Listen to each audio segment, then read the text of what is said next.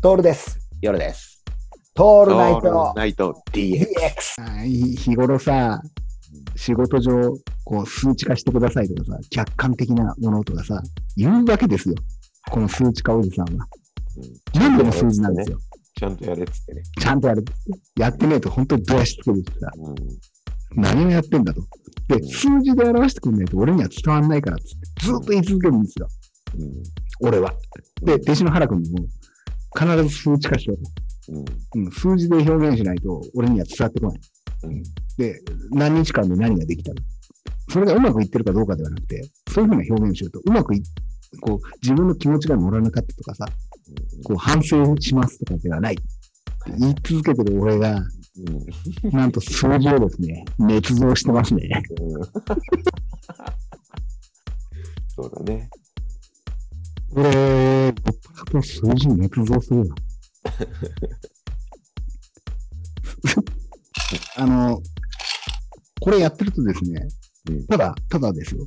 うん。あの、本当不思議でさ、カロリーを計算して、要は、タンパク質と、えっ、と、脂質と、あの、炭水化物のバランスね、PFC バランスを取っていると、本当に、あの、体脂肪が減ってくんだよね。うん。で、筋肉量が増えてるってわかるの。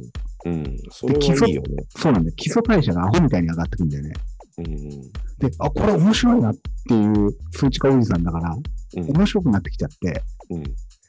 こうもうちょっとこうなんか、いろいろ変化をつけたいなって思い始めるのよ。うんで、減らすばっかりはありなんだけどもね。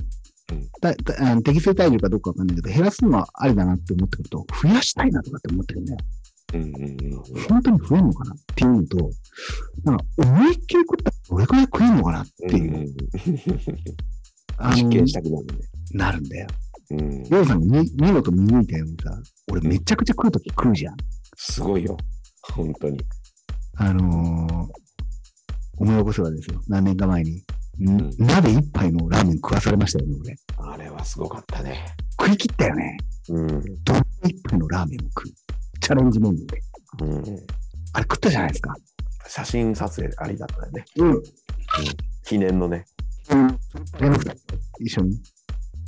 撮りましたあれは、あれは見てるだけでもすごかった。あれだって続きがあるじゃないですか。はい。その打ち上げに夜焼肉食いた。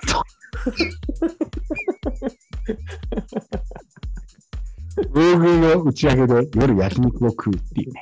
腹 いっぱいのくせにっていう。